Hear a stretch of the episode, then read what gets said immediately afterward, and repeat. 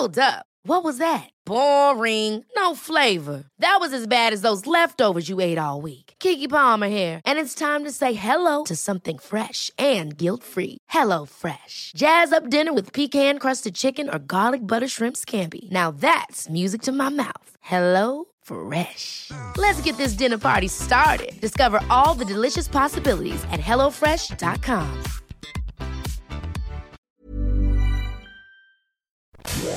Inicia las noticias de la tarde con Jesús Martín Mendoza en Heraldo Radio.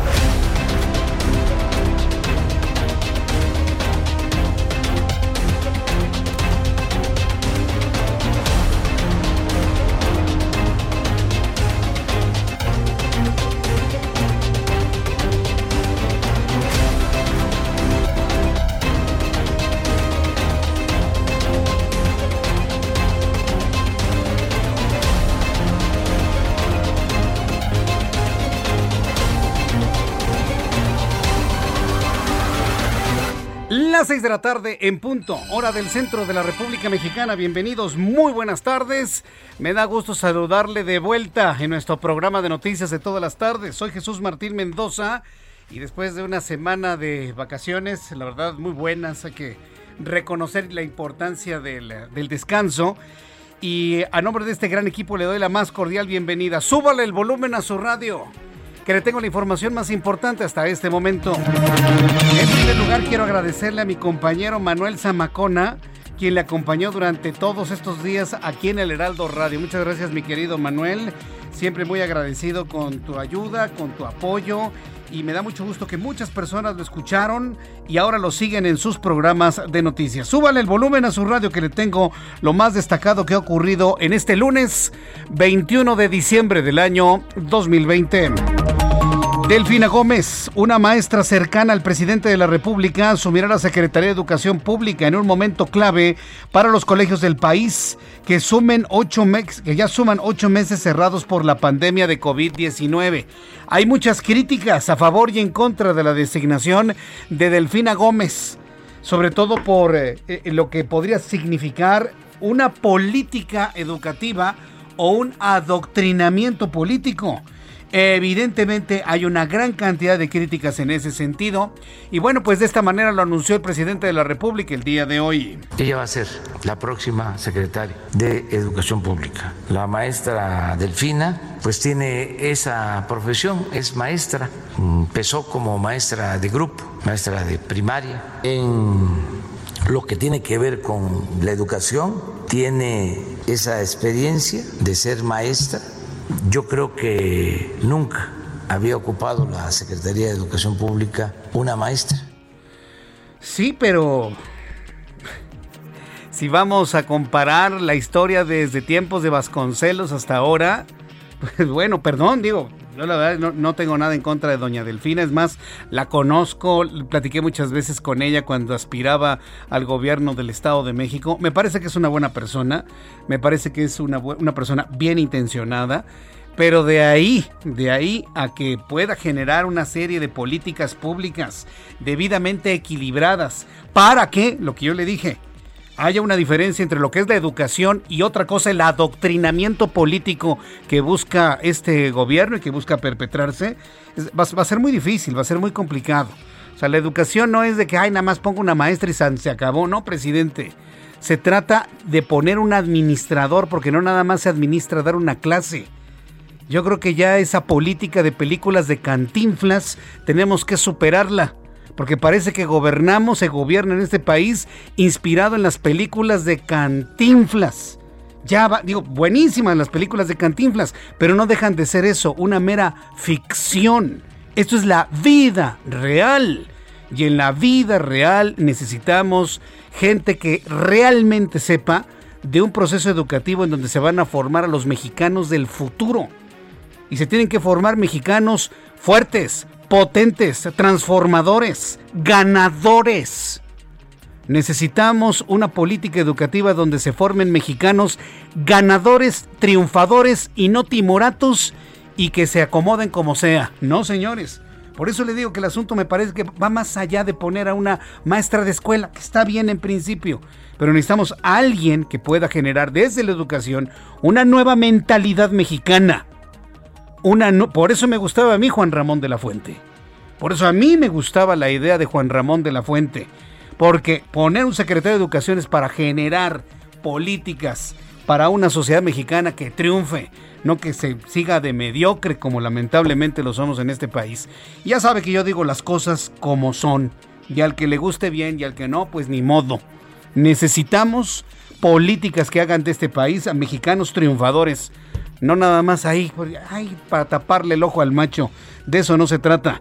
También en otras de las noticias que se generaron esta mañana, el presidente de este país dio a conocer que en la llamada telefónica que sostuvo el sábado con Joe Biden, el tema principal fue la migración y el respeto a la soberanía nacional. ¿Por qué insistirá tanto Andrés Manuel López Obrador en el respeto a la soberanía nacional? ¿Qué sabe que no sepamos nosotros?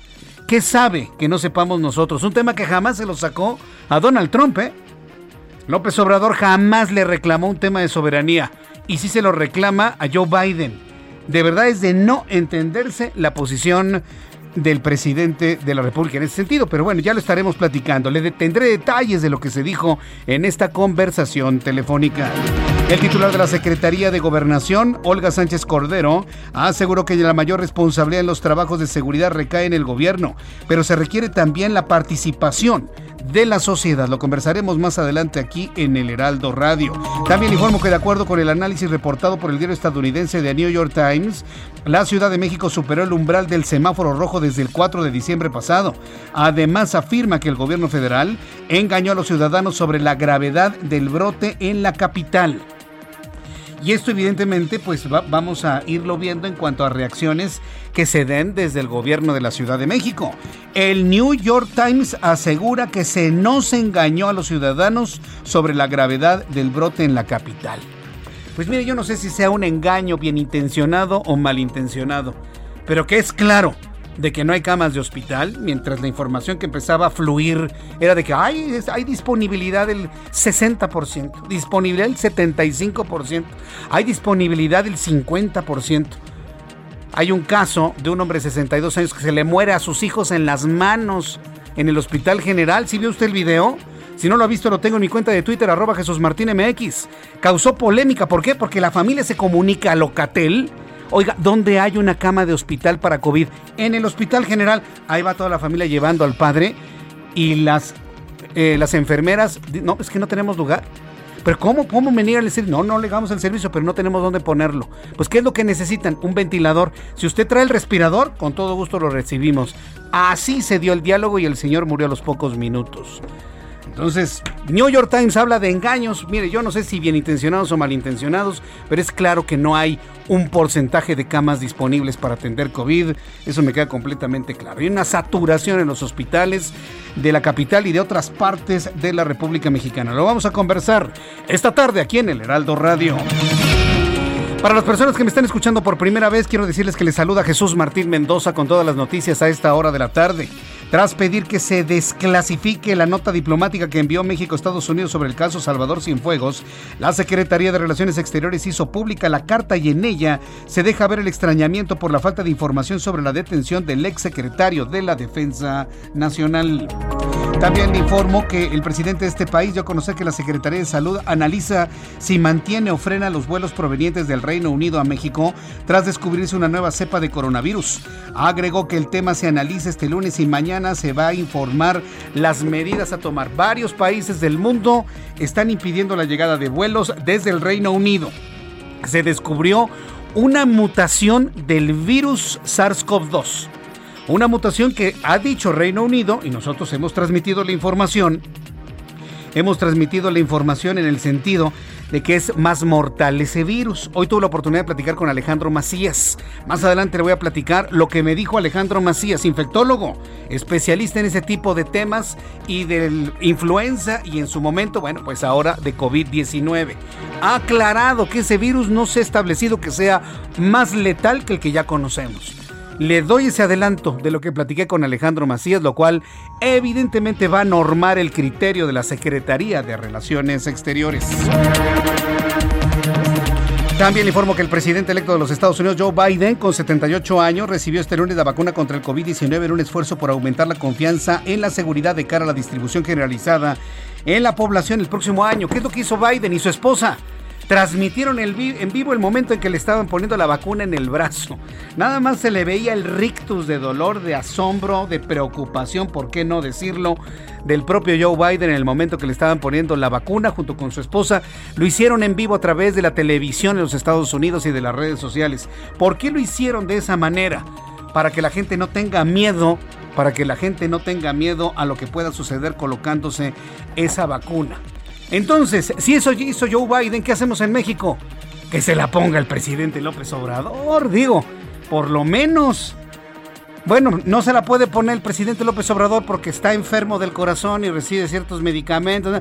Que se lo ponga su señora esposa, si lo hizo la señora Jill eh, Biden, yo no veo por qué aquí la primera dama de este país, o la no dama, o segunda dama, bueno, la, la señora Beatriz Gutiérrez Müller no se ponga la vacuna.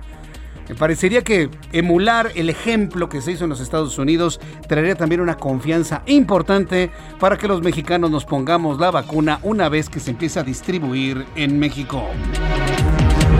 Son las 6 de la tarde con 10 minutos hora del centro de la República Mexicana. También le informo que la Organización Mundial de la Salud dijo que hasta el momento no hay ninguna evidencia de que la nueva cepa o variante de coronavirus identificada en el Reino Unido cause una infección más grave o afecte la eficacia del test de diagnóstico y las vacunas disponibles. Es lo que le digo, ya nos lo adelantó Alejandro Macías y coincide con lo que está informando la Organización Mundial de la Salud en este momento. No hay una evidencia de una mayor mortalidad por parte de la nueva cepa, pero bueno, evidentemente ya en todo el mundo se está aislando al Reino Unido y en el Reino Unido están verdaderamente resguardados en su casa, no como aquí en México, ¿no? Que está todo cerrado, pero la gente anda, perdóneme la expresión, ¿eh? papaloteando en las calles. En el transporte público andan paseando, en el centro está así, mire las calles que colindan en todo el centro histórico, aunque no se puede entrar a la plancha del Zócalo, pero así, mire, de gente pues ya queriendo comprar los romeritos, que el molito, que la pierna, que el pavito, que lo necesario para la cena de la víspera de la Navidad. Bueno, le platicaré de esto un poco más adelante también aquí en el Heraldo Radio. Y bueno, pues en más noticias en este, en este resumen, eh, quiero informarle que en los deportes le doy a conocer que este lunes el Club América anunció la destitución de Miguel Herrera como director técnico del equipo. Roberto San Germain, que es nuestro especialista en deportes, nos va a platicar las razones de esta destitución. Pero con base en lo que he podido escuchar de otros analistas deportivos que sí le saben a este tema, la destitución tiene que ver por su mala actitud del señor Herrera. ¿Cómo que le jala el cabello a este muchacho? Sí, o sea, estalla el hombre, me dicen que estalla, que tiene un problema emocional, que le, bueno, pues imagínense, le hace perder 32 millones de pesos al año. 2 millones y medio de pesos al mes le pagaba el América a Miguel Herrera. Pues como que todos nos equivocamos de, de trabajo, ¿no? De profesión, yo debería ser director técnico de qué? Del, del Aclante. Sí, a ver, por lo menos me llevaría un 800 mil del Águila, ¿no? Por lo menos, ¿no? Pero ya sí, amolados. Bueno, se va el Piojo Herrera, lo corrieron del América. En un comunicado le agradeció al Piojo por los resultados que le dio al club. Ya platicaremos con Roberto San Germain si es verdad que Miguel Herrera ha sido el mejor director técnico del América en su historia. Yo no lo sé, pero yo creo que todo es una combinación de talento y actitud. Todo en la vida es talento y actitud. Y aunque se tenga mucho talento, decir, la actitud no es buena, pues la verdad es que no, no, la cosa no funciona, ¿no? Como se dice en la vida, ¿no? Una cosa mala vale por mil buenas. Entonces hace una mala y pues se amoló por mucho, mucho tiempo. Le voy a tener todos los detalles más adelante aquí en el Heraldo Radio. Vamos con nuestros compañeros corresponsales en la República Mexicana. Saludo con mucho gusto a Tahualpa Garibay desde Tijuana, Baja California. Adelante, Atahualpa. Buenas tardes, Jesús Martín. Buenas tardes a todo el auditorio. La ocupación hospitalaria en Baja California se encuentra casi al límite. Los hospitales del Instituto Mexicano del Seguro Social y los hospitales generales que fueron considerados como hospitales COVID, son seis de ellos, reportan una ocupación del 85 y del 90%. Se reportan que solamente hay 112 camas disponibles en la entidad para atender a igual número de eventuales pacientes COVID. Tan solo en Tijuana, el Hospital General, reporta 536 pacientes contagiados con el coronavirus, 220 de ellos se encuentran intubados. Las mismas autoridades de la Secretaría de Salud del Estado reconocen que solo 8 de cada 10 pacientes que llegan a ser intubados sobreviven a este procedimiento. ¿Esto por qué? Porque ya llegan en condiciones deterioradas, su organismo ya no resiste eh, estar varios días en esta situación. El secretario de Salud, Alonso Perrico, reiteró el llamado a la sociedad californiana para quedarse en casa, para que no hagan festejos en esta Navidad y menos en este año nuevo, porque los anteriores festejos, como en la Acción de Gracias y el Halloween, le han costado a California que haya más de 30 mil contagios acumulados durante la pandemia, Jesús Martín. Vaya, pues la verdad es un asunto muy, muy preocupante allá en Tijuana. Vamos a estar muy atentos de ello. Atahualpa Garibay, muchas gracias por la información. Gracias. Saludo a Gerardo García, nuestro corresponsal en el Estado de México. Adelante, Gerardo, ¿cuál es tu actualización?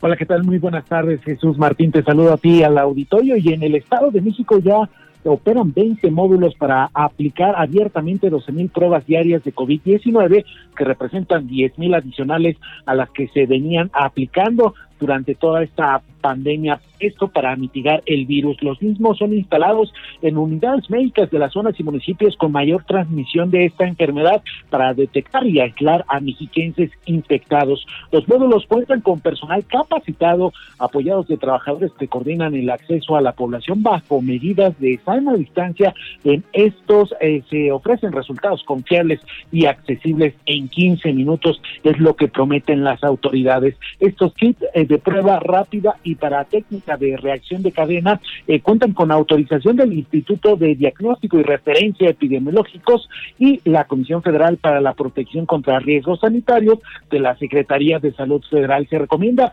acudir con auto con medidas estrictas de protección eh, personal como es el cubrebocas, careta, sanitizante y gel antibacterial, evitar asistir con más de una persona. El jefe del Departamento de Vigilancia Epidemiológica del Instituto de Salud del Estado de México, Uriel Rivas Díaz, destacó que las pruebas son un mecanismo de control de la enfermedad de COVID-19 al monitorear casos positivos. Hasta aquí mi reporte.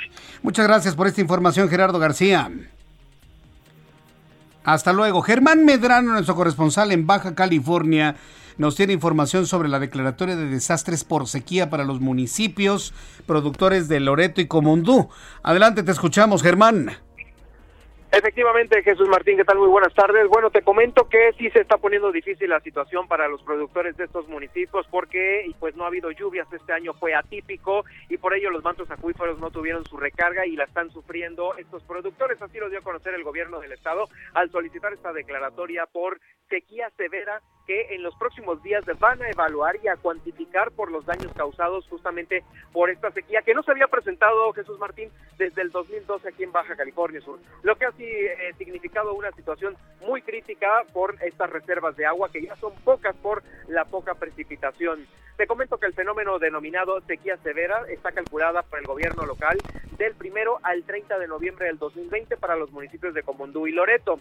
El secretario general de gobierno aquí en el estado eh, dijo que en los próximos días ya estarán dando a conocer esta, esta, esta evaluación para hacerlo de conformidad con los lineamientos del marco, marco jurídico existente. Una vez que concluya esta, pues bueno, eh, estarán en condiciones de eh, de repartir los apoyos de la federación en dado caso pueda mandar a Baja California Sur. Es el reporte desde este estado, Jesús Martín. Muchas gracias por la información, Germán. Un abrazo, hasta luego. Un abrazo, que te vaya muy bien. Son las 6 con 18, las 6 de la tarde con 18 minutos hora del centro de la República Mexicana. Escuchamos a nuestros compañeros reporteros urbanos, periodistas especializados en información de ciudad. Gerardo Galicia, ¿en qué parte del Valle de México te encuentras? Adelante, Gerardo zona oriente de la capital Jesús Martín, excelente noche y tenemos información para nuestros amigos que van a utilizar el eje 5 oriente Javier Rojo Gómez. Lo que hemos encontrado es un avance verdaderamente difícil entre los ejes 5 y 4 sur, justo llegando a los centros comerciales en Plaza Oriente donde van a encontrar bastantes dificultades. Tenemos obras justo en su cruce con el eje 4 sur, así que esto complica más el desplazamiento y además del transporte público que hace base en este punto. Por algunos momentos tenemos reducción a solo un carril, así que habrá que tomarlo con mucha, mucha paciencia. Y si van a utilizar el eje 4 sur, encuentran similares condiciones, avance complicado y es hasta superar Javier Rojo Gómez cuando ya se puede avanzar un poquito mejor rumbo al periférico. Y por lo pronto, Jesús Martín, el reporte. Muchas gracias por la información, Gerardo Galicia. Hasta luego. Hasta luego, que te vea muy bien. Augusto Atempa, ¿en dónde te ubicas, Augusto? Adelante. Augusto Atempa, nuestro compañero reportero. Y vamos con nuestro compañero Daniel Magaña, mientras tenemos a Augusto. Daniel Magaña, ¿dónde te ubicas? ¿Qué tal Jesús Martín? Bueno, pues nosotros nos ubicamos recorriendo la zona del viaducto Tlalpan. Fíjate que pues ha descendido pues el número de automovilistas que avanzan en este momento en esta vialidad para las personas que avanzan en dirección a la autopista México-Cuernavaca. Fíjate que una tarde pues muy nublada en esta zona, así que pues no descartamos un poco de lluvia este día para las personas que se trasladan en dirección hacia la autopista México-Cuernavaca, que abandonan la capital del país a través de esta vía, pero a partir ya de pues esta incorporación hacia los carriles centrales ya en la zona de la autopista, el avance pues es bueno para trasladarse hacia esta parte alta de Tlalpan, en sentido opuesto, con buenas condiciones viales en el caso de que se traslade hacia la zona de, pues ya la zona de Tasqueña o también hacia la calzada del Hueso. El reporte de Jesús Martín. Buenas tardes. Gracias, muy buenas tardes a nuestro compañero reportero Daniel Magaña. Augusto Atempa, ¿en dónde te ubicas? Martín, yo me encuentro en la zona del aeropuerto y es que la avenida Fuerza Aérea Mexicana presenta avance lento desde el circuito interior hasta la calle Alberto Santos Dumont y es que en este tramo se llevan a cabo obras respecto a los carriles del Metrobús y esto complica el avance para quienes gusten llegar a la zona del Metro Pantitlán. Hay que tener paciencia para celebrar este punto, puesto que como alternativa está la avenida la avenida Calzada Ignacio Zaragoza, pero también presenta avance lento con dirección hacia el oriente. Para quienes buscan llegar a la Terminal 1 del aeropuerto encontrarán buen avance sobre la avenida Fuerza Aérea Mexicana hasta el interior. Posteriormente, esta avenida, en la avenida del circuito interior también presenta avance constante, por lo que el ingreso a la Terminal 1 será sin ningún problema. Entonces, Martín, mi reporte. Muchas gracias por esta información. Muy buenas tardes, Augusto. Muy buenas tardes. Hasta luego, buenas tardes. Son las 6 de la tarde con 21 minutos. Vamos rápidamente con Abraham Arriola, quien nos informa lo que sucedía un día como hoy en México, el mundo y la historia. Adelante, Abraham.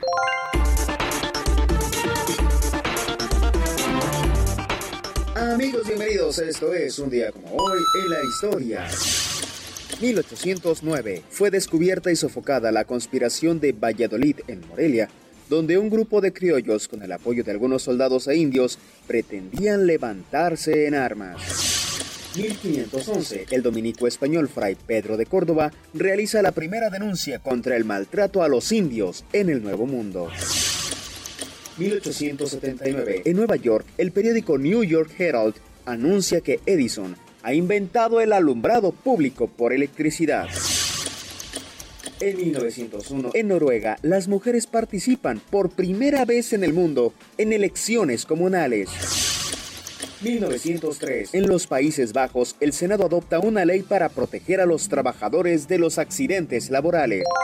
Además, en 1937, en los Estados Unidos, Walt Disney preestrena su primer clásico de animación titulado Blancanieves y los siete enanitos. En el 2012, en México, el Congreso de la Unión aprueba la reforma educativa. Amigos, esto fue un día como hoy en la historia. Gracias. Muchas gracias a, nuestro compañero Abraham Arriola con toda la información de lo que sucedió un día como hoy. Bien, vamos a dar rápidamente las condiciones del clima, las condiciones meteorológicas para el día de hoy. El Servicio Meteorológico Nacional, bueno, pues nos informa sobre las condiciones que habrán de prevalecer en las siguientes horas, según la Comisión Nacional del Agua, pues tenemos diversos alertamientos para el día de hoy por condiciones de lluvia. Está lloviendo en el poniente del Valle de México. Llueve en la zona de Santa Fe, Vasco de Quiroga, me están informando que eh, llueve en buena parte de la alcaldía Álvaro Obregón, Santa Fe, Vasco de Quiroga. El Frente Frío número 22 y una masa de aire asociada están provocando efecto de norte con rachas de 70 80 kilómetros en el Istmo y Golfo de Tehuantepec, lluvias fuertes en Veracruz, Oaxaca, Chiapas eh, norte o sistema de norte en el litoral del sur de Veracruz. En el pronóstico que tenemos para las siguientes horas, el Servicio Meteorológico Nacional informa que el Frente Frío número 22 con características de estacionario se extenderá sobre el sureste mexicano y península de Yucatán, originando lluvias puntuales muy fuertes en Veracruz y Oaxaca, así como Chiapas. La masa de aire que lo impulsa mantendrá el ambiente frío a muy frío en las zonas montañosas del norte y la mesa central. Es decir, vamos a seguir con el fenómeno de frío durante las noches, madrugada y amanecer en la capital del país, en el centro del país. Usted que me escucha en Guadalajara, Jalisco, por cierto, saludos, grandes saludos a nuestros amigos en Guadalajara, en Zapopan, en Tlaquepaque, en toda la zona metropolitana de Guadalajara, que nos escuchan a través del 100.3 de FM. Oigan, qué bonita ciudad tienen. ¿eh? Quiero decirles, ahora tuve la oportunidad de estar en Guadalajara. Qué gran, qué gran ciudad. Bueno, allá estará haciendo frío. Y también caerá algo de lluvia, algo de humedad, sobre todo en las mañanas, para que lo tomen en cuenta. En Monterrey, Nuevo León, la temperatura Allá en Monterrey también será alta, sobre todo al mediodía, pero refresca de manera significativa durante la noche y la madrugada. Aquí en la capital del país, termómetro en este momento 20 grados. La mínima oscilará entre 9 y 10 y la máxima para el día de mañana 25 grados Celsius. Voy a los anuncios y regreso enseguida. Le invito para que me escriba a través de mi cuenta de Twitter, arroba Jesús Martín MX, y a través de nuestro canal de YouTube, en el canal Jesús Martín MX. Escuchas a Jesús Martín Mendoza con las noticias de la tarde por Heraldo Radio, una estación de Heraldo Media Group. Heraldo Radio, la H que sí suena y ahora también se escucha.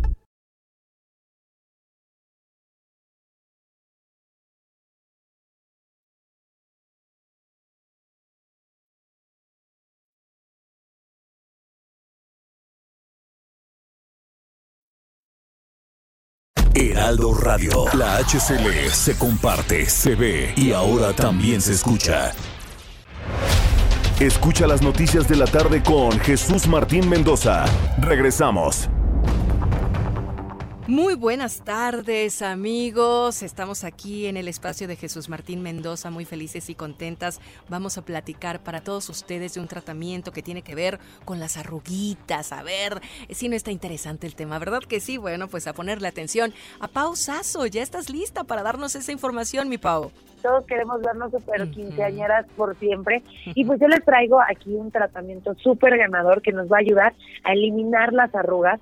Y como queremos consentir a todas las personas que nos están escuchando, se lo vamos a regalar oh. para que se sienta más guapa, joven que nunca. Así que marquen en este momento al 800 mil 800 mil porque llegó a México el único tratamiento que elimina tus arrugas en minutos, Moni. Esto es un sueño hecho realidad, porque este tratamiento para las arrugas da resultados desde la primera aplicación. Tiene un efecto extensor que dura hasta por siete días. Es efectivo, fácil y además de que hoy se va gratis, marcando en este momento al 800 mil 800 mil porque se lo lleva gratis, es de verdad fácil, sencillo de utilizar. Y pues normalmente este tratamiento, Moni, puede llegar a costar unos dos mil pesos, pero en este gran fin de año que los queremos consentir, se va gratis, solamente va para los gastos de manejo y envío. Y pues obviamente tiene que marcar al 800 23 mil o visitar y aparte algo muy padre, Moni, es que este tratamiento nos mantiene resultados permanentes porque nada más lo aplicamos cada tercer día y su efecto tensor pues va a durar de forma indeterminada, no que las cirugías plásticas que son caras, riesgosas, dolorosas y duran tres años, inyecciones, cuántos, seis meses y todo eso duele horrible. Esto no, esto es algo espectacular, es un tratamiento que ha roto esquemas para las arruguitas. Así que marquen en este momento al 800 mil o visite granfin.mx para llevárselo totalmente gratis, mi Perfecto, gracias Pau. Gracias a ti. A marcar amigos, continuamos.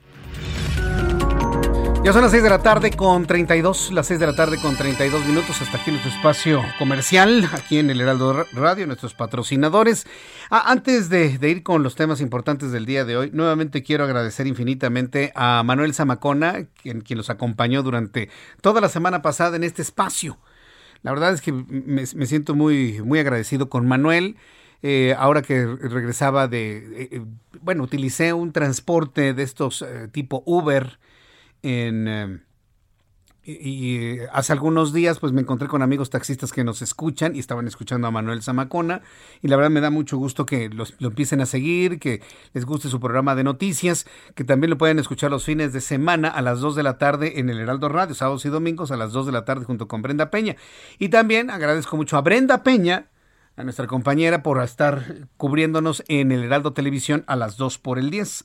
A las 2 por el 10. Entonces, pues ya estamos de vuelta. Y mire, la idea de haberme ido de vacaciones la semana pasada es para estar con ustedes toda esta semana de, Navidad y la semana que entra de Año Nuevo. Ya sabe que a mí en lo personal siempre me gusta estar con ustedes mientras termine el año y empezamos un año nuevo.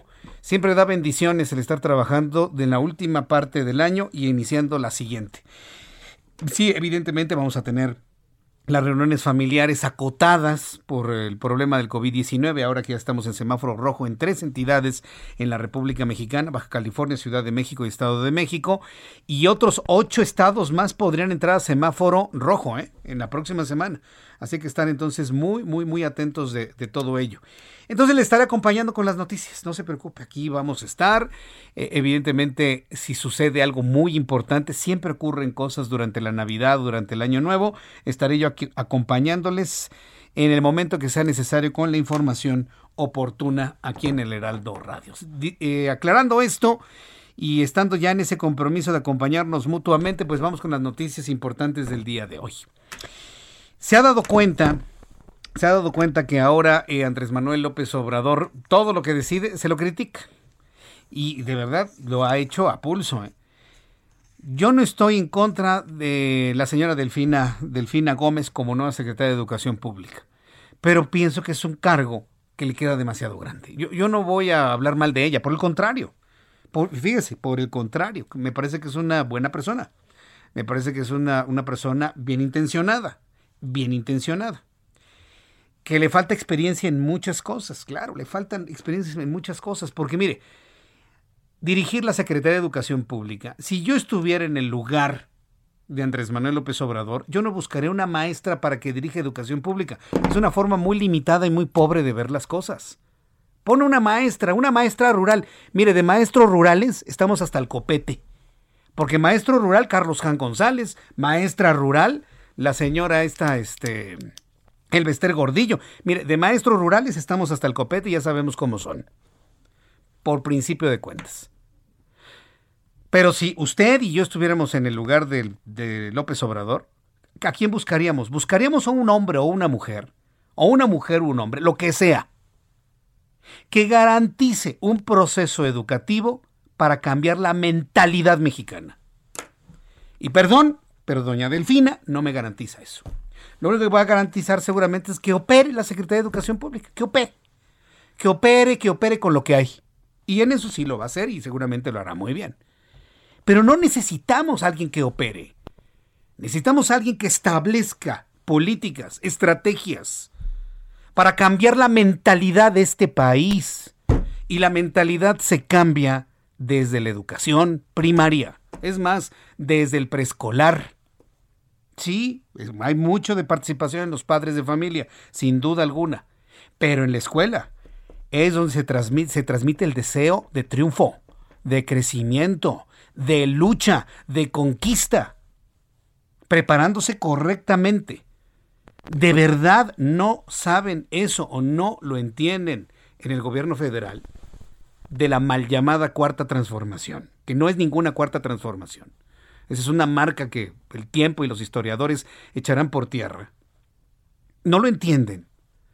No entienden que el asunto educativo es un asunto de seguridad nacional.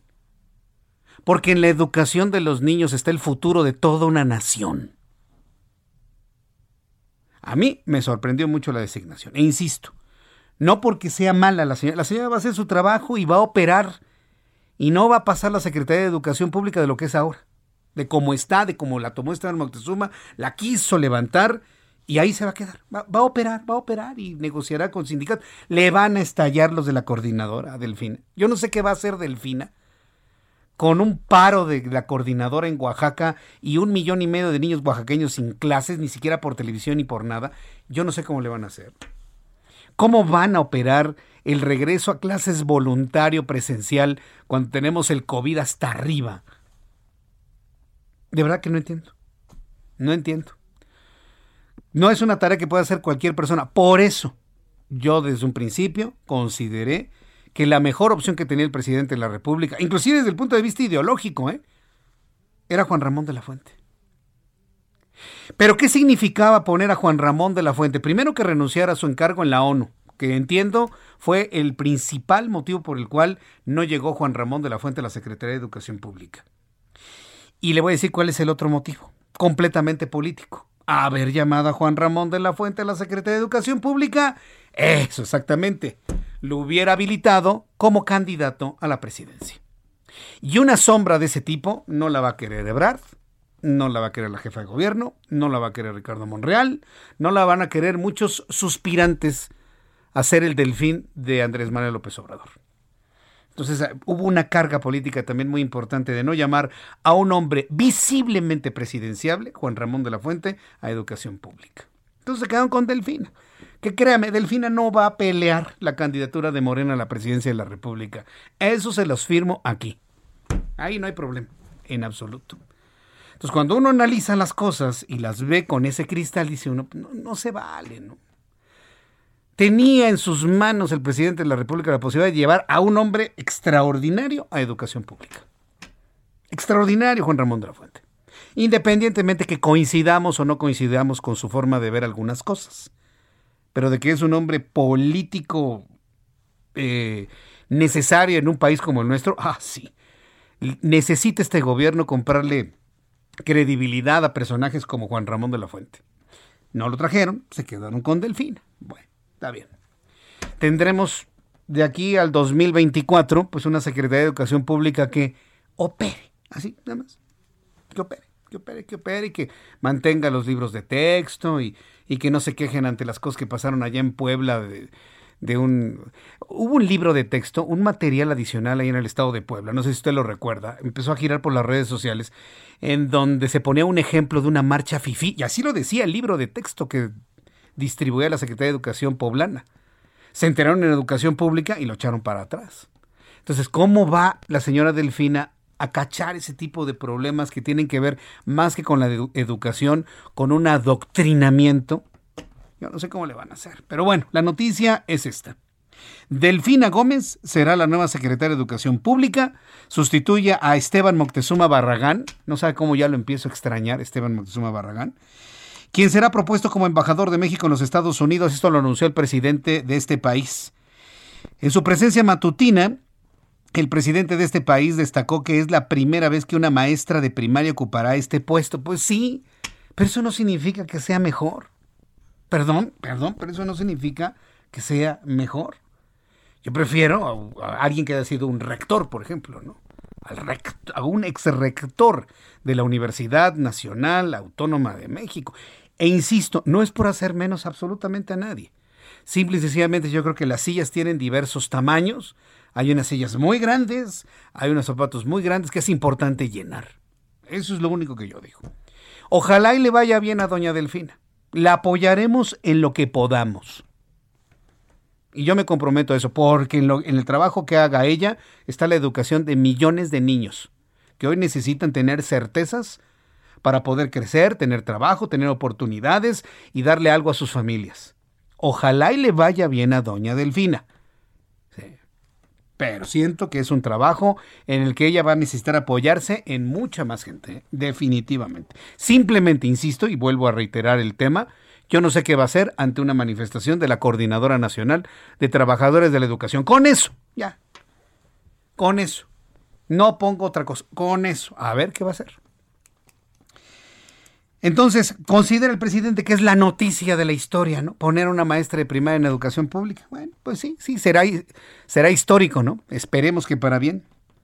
Dice que tiene una maestría en pedagogía. En 2001 concluyó una segunda maestría en educación con especialidad en administración de instituciones educativas por el Instituto Tecnológico de Estudios Superiores de Monterrey. O sea, está bien, pero necesitamos también a alguien que sepa administrar alguien que sepa operar políticamente, porque también el asunto educativo transita por los caminos de la política, también. Ah, bueno. Asimismo, el presidente de este país recordó que Delfina Gómez ha desempeñado como diputada federal, presidenta municipal de Texcoco, senadora de la República y también, presidente, no se olvide, fue aspirante a la gubernatura del Estado de México, pero perdió. Así, perdió, le ganó Alfredo del Mazo. Vamos a escuchar lo que dijo el presidente esta mañana. Ella va a ser la próxima secretaria de Educación Pública. La maestra Delfina, pues tiene esa profesión, es maestra, empezó como maestra de grupo, maestra de primaria. En lo que tiene que ver con la educación, tiene esa experiencia de ser maestra. Yo creo que nunca había ocupado la Secretaría de Educación Pública una maestra. O sea, si viviera Cantinflas, lo pondría de secretario de Educación Pública por la película del el profe, ¿no? O si viviera este gran actor, eh, acuérdame su nombre, que estelarizó la película de Simitrio, pondría entonces al, maestro viejito como secretario de Educación Pública. ¿Cómo se llama este actor? Alguien me va a ayudar, alguien me va a ayudar. Muy, muy, muy gran, eh, eh, gran actor. Ya para las nuevas generaciones prácticamente no lo conocen. Pero pues hay que decir las cosas como son. José Elías Moreno, gracias. José Luis, eh, José Elías Moreno, gracias. Gracias, Checo. O sea, si José Elías Moreno viviera, pues, él, pues hizo la película de Simitro, qué gran maestro, ¿no? pues sí. Perdón, presidente, pero se la ganó usted, ¿eh? Sí, le tengo que señalar eso. Insisto, yo no tengo nada en contra de la señora Delfina. Ojalá le vaya bien. Es más, la vamos a apoyar por la labor que tiene en las manos. Vamos a desear que le vaya bien, que, sepa ahí agarrar las cosas en la Secretaría de Educación Pública. Nada más que tome protesta como secretaria de Educación Pública, que va a ser antes de que termine este año. Eh, voy a platicar con ella, la vamos a entrevistar. Pero, pero me quedo con esa sensación, con esa sensación de, pues no, no que 30 millones de mexicanos votaran para que este gobierno sea el mejor de toda la historia, perdone, pero pues con estas decisiones no lo es. No lo es. En fin, Vamos a ver cómo le va. Yo insisto, vamos a apoyarla, pero pues va a necesitar mucha, mucha ayuda doña Delfina. Vamos a tener que dársela, por supuesto. Hay personas que me escriben desde Texcoco y me dicen que ya no la quieren. Pues mire, pues yo no sé cómo haya sido su administración en Texcoco. Sé que tuvo muchas, eh, muchas críticas y fue precisamente su antecedente en Texcoco lo que no le permitió triunfar en la elección del 2017 para ser eh, gobernador en el Estado de México. También eso lo sabemos. Pero vamos a ver cómo se sobrepone precisamente a ese antecedente político al frente de la Secretaría de Educación Pública. Hoy nos vamos a, meter un poquito en lo que sucedió esta mañana en la conferencia matutina, usted sabe que a estas horas de la tarde, pues ya no le presento las noticias del señor Obrador, porque pues ya eso son noticias muy viejas, ¿no? Y muy rebasadas por, por por otras noticias que normalmente ocurren en la tarde. Pero hoy sí, estas dos hay que rescatarlas. Primero la de la Secretaría de Educación Pública y la segunda, todos los comentarios que se hicieron a la conversación que sostuvo Andrés Manuel López Obrador con Joe Biden. Él no habló por teléfono, quien habló fue Marcelo Ebrard, porque él es el único que sabe hablar inglés de toda la gente que está ahí. El único que puede trabajar como traductor es el señor Marcelo Ebrard como secretario de Relaciones Exteriores.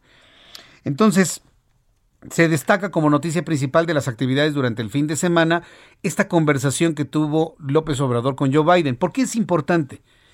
Porque López Obrador le latía su corazoncito con Donald Trump. Y bueno, pues ya el mismo presidente López Obrador al hablar con Joe Biden es un reconocimiento de que pues Donald Trump no ganó las elecciones para presidente. Por más que le esté tuiteando insistiendo, pues parece que ya esta historia, al menos en estos cuatro años, se terminaron para Donald Trump.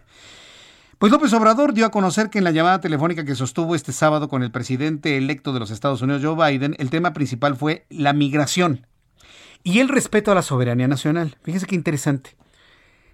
El señalar esto nos habla de la animadversión que tiene el presidente mexicano con el que va a estar al frente de la presidencia de Estados Unidos a partir del 20 de enero. Porque a Donald Trump jamás le mencionó el respeto a la soberanía nacional. Jamás. Y es uno de los elementos de gran crítica. Jamás, jamás de los jamás. Y aquí sí hay, hay que cuidar mucho la soberanía nacional. Pues no que querían que ganara Joe Biden, que porque era más parecido a López Obrador en cuanto a ideología política. Eh, dice, dijo el presidente de este país que además de hablar de migración, respeto a la soberanía nacional, que dice que el diálogo fue fraterno y respetuoso, pues claro, como tiene que ser.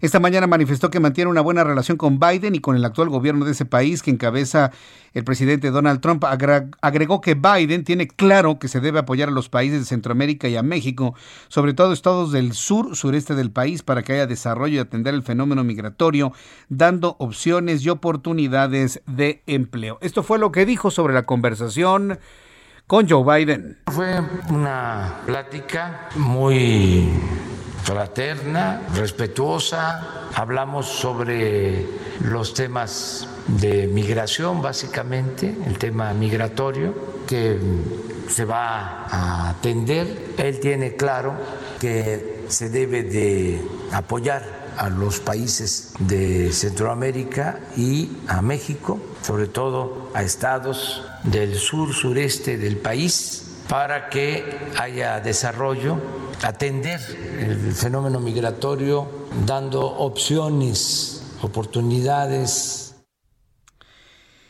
Pues sí, o sea, decir eso y decir nada es exactamente lo mismo. La verdad, perdón, pues es la verdad. Yo sé que a muchos adoradores de López Obrador no les gusta que diga eso, pero no dijo nada. No dijo nada. ¿Qué es decir algo?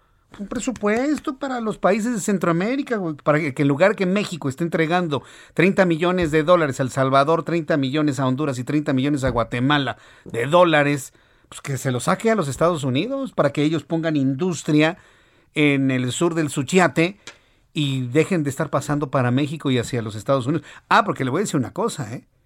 Si alguien piensa que Joe Biden, porque lo manejaron como un presidente de izquierda, error, ¿eh? Es de derecha de derecha. Donald Trump era de ultraderecha, pero Biden es de derecha. No se equivoque la gente, ¿eh?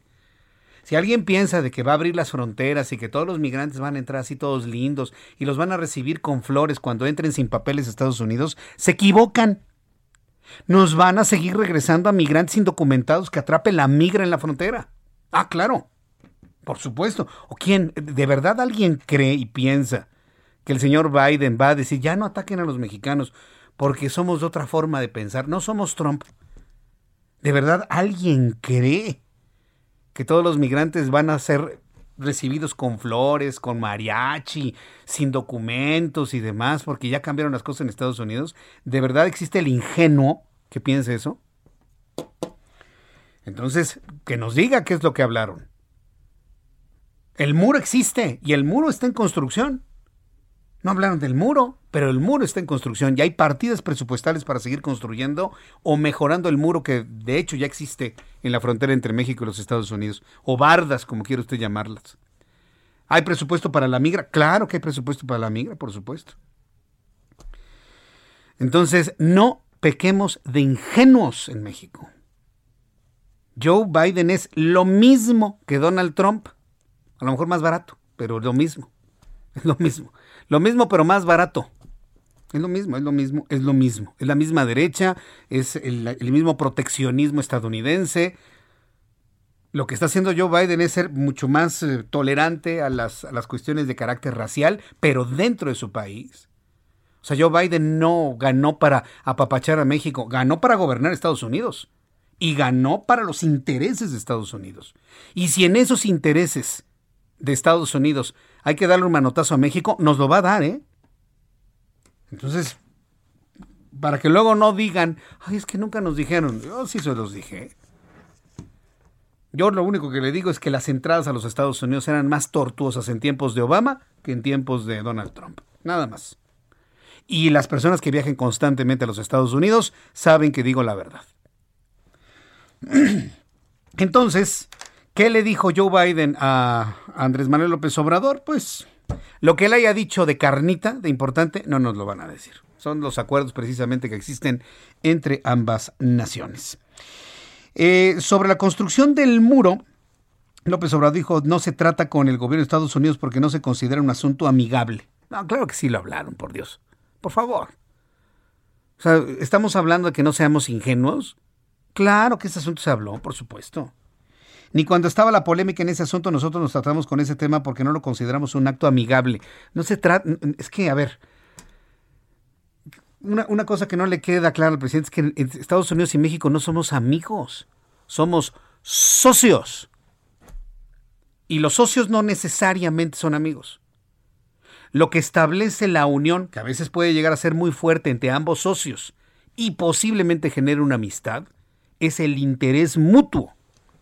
El interés comercial, el interés monetario, el interés de seguridad.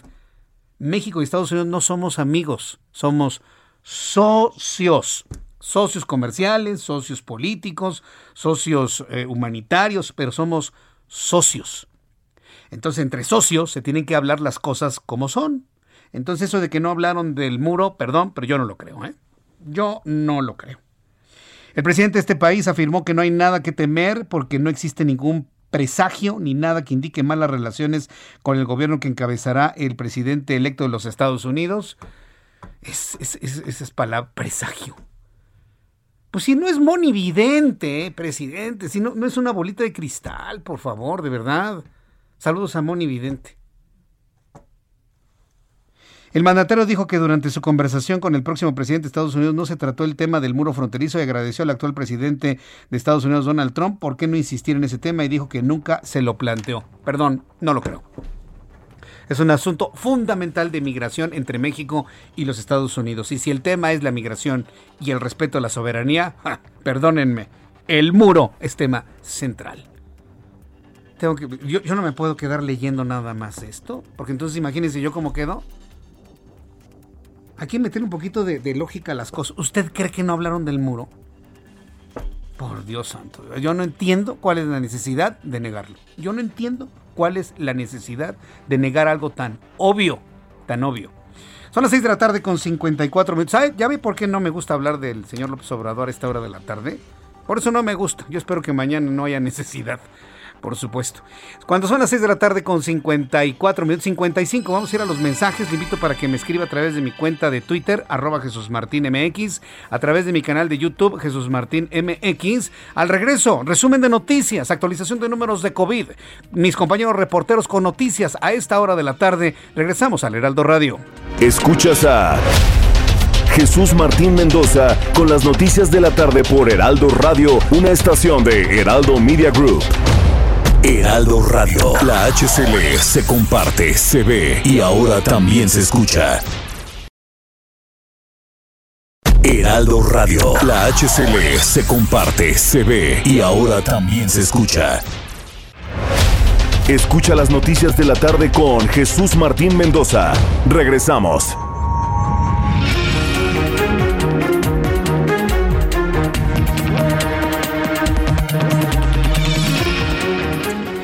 Son las 7 en punto, hora del centro de la República Mexicana. Le presento un resumen con los asuntos más importantes a esta hora de la tarde en el Heraldo Radio. Le saluda Jesús Martín Mendoza. Indira Vizcaíno Silva será la candidata del Movimiento de Regeneración Nacional para la gubernatura de Colima de cara a las elecciones del año que entra en el 2021. Mario Delgado, presidente de Morena, felicitó a través de las redes sociales a la candidata y destacó que fue la mejor posicionada en la encuesta de dicho partido para alcanzar dicha candidatura. También informó en este resumen que a partir de este lunes el centro vacacional Oaxtepec del Instituto Mexicano del Seguro Social albergará derechohabientes enfermos de COVID-19 no graves quienes recibirán cuidados médicos durante la cuarentena. El instituto anunció que la captación de estos pacientes será a través de los módulos de enfermedades respiratorias de las unidades médicas del Instituto Mexicano del Seguro Social en la Ciudad de México, donde se les realizará una prueba de confirmación rápida si padecen COVID-19. La Secretaría de Gestión Integral de Riesgos y Protección Civil de la Ciudad de México informó que se activó la alerta amarilla por pronóstico de temperaturas bajas para las partes altas de siete alcaldías aquí en, el Valle de México. Atención amigos que nos escuchan en otras partes de la República Mexicana, si van a venir a esta Ciudad de México por cuestiones familiares, de trabajo, de fiestas decembrinas, que no se los recomiendo, pero si ustedes van a venir deben tomar en cuenta que hará mucho frío en las siguientes alcaldías. Álvaro Obregón, Coajimalpa, Magdalena Contreras, Milpalta, Tláhuac, Tlalpan, Xochimilco. Se están pronosticando temperaturas entre 4 y 6 grados Celsius entre las 5 de la mañana y las 8 de la mañana del martes 22 de diciembre a partir de mañana. Entonces tómenlo en cuenta, hay que abrigarse muy bien si usted sale temprano a sus actividades cotidianas. La alcaldesa de Iztapalapa, Clara Brugada, informó que suspenderá las romerías que se encuentran en las concentraciones de comerciantes y mercados populares de la demarcación, así como las ferias que elaboran temporalmente en la alcaldía a fin de frenar la propagación de COVID-19 en el territorio. Clara Brugada, quien es la alcaldesa en Iztapalapa, detalló que del 11 de diciembre al 7 de enero del próximo año se llevará a cabo la suspensión de las actividades antes mencionadas, ya que la contingencia sanitaria y el repunte de contagios por COVID-19 exigen adoptar medidas extraordinarias para salvaguardar la salud de los vecinos de toda la demarcación. El gobierno de los Estados Unidos inició este lunes la administración de la vacuna de la farmacéutica Moderna, que se suma a la de Pfizer en el país dentro de la ofensiva del gobierno contra el COVID-19. Alex Azar, secretario estadounidense de Salud y Servicios Humanos, dijo que gracias a la operación Warp Speed, la operación lanzada por la autoridad de Estados Unidos para facilitar y acelerar el desarrollo, la fabricación y distribución de las vacunas, estamos ahora a la ofensiva contra el virus, aseveró. ¿Quién es el presidente de Estados Unidos? No es Joe Biden, ¿eh? Es Donald Trump. Es en la administración de Donald Trump en la que ya empezó la vacunación a nivel nacional en los Estados Unidos. Argentina, Chile, Perú, Colombia han sido los primeros países latinoamericanos que han suspendido las rutas aéreas con el Reino Unido después de que se conociera la aparición de una nueva cepa del COVID-19 en territorio británico, mientras que en el mundo al menos 27 países ya bloquearon sus vuelos con Londres y el efecto contagio no se ha hecho esperar en América Latina, incluso en Canadá, que ha suspendido por 72 horas la llegada de vuelos provenientes del Reino Unido. El secretario general de Interpol, Jorgen Stock, advirtió que este, advirtió este lunes que se ha detectado una pandemia paralela de delitos aprovechando la crisis de coronavirus. Stock afirmó que con el despliegue de las vacunas se prevé un incremento drástico del crimen. En particular se refirió a los piratas informáticos que se están centrando en oficinas, laboratorios, instituciones científicas, hospitales que trabajan para combatir la epidemia, lo que nos faltaba crimen organizado en torno a las vacunas contra el COVID-19.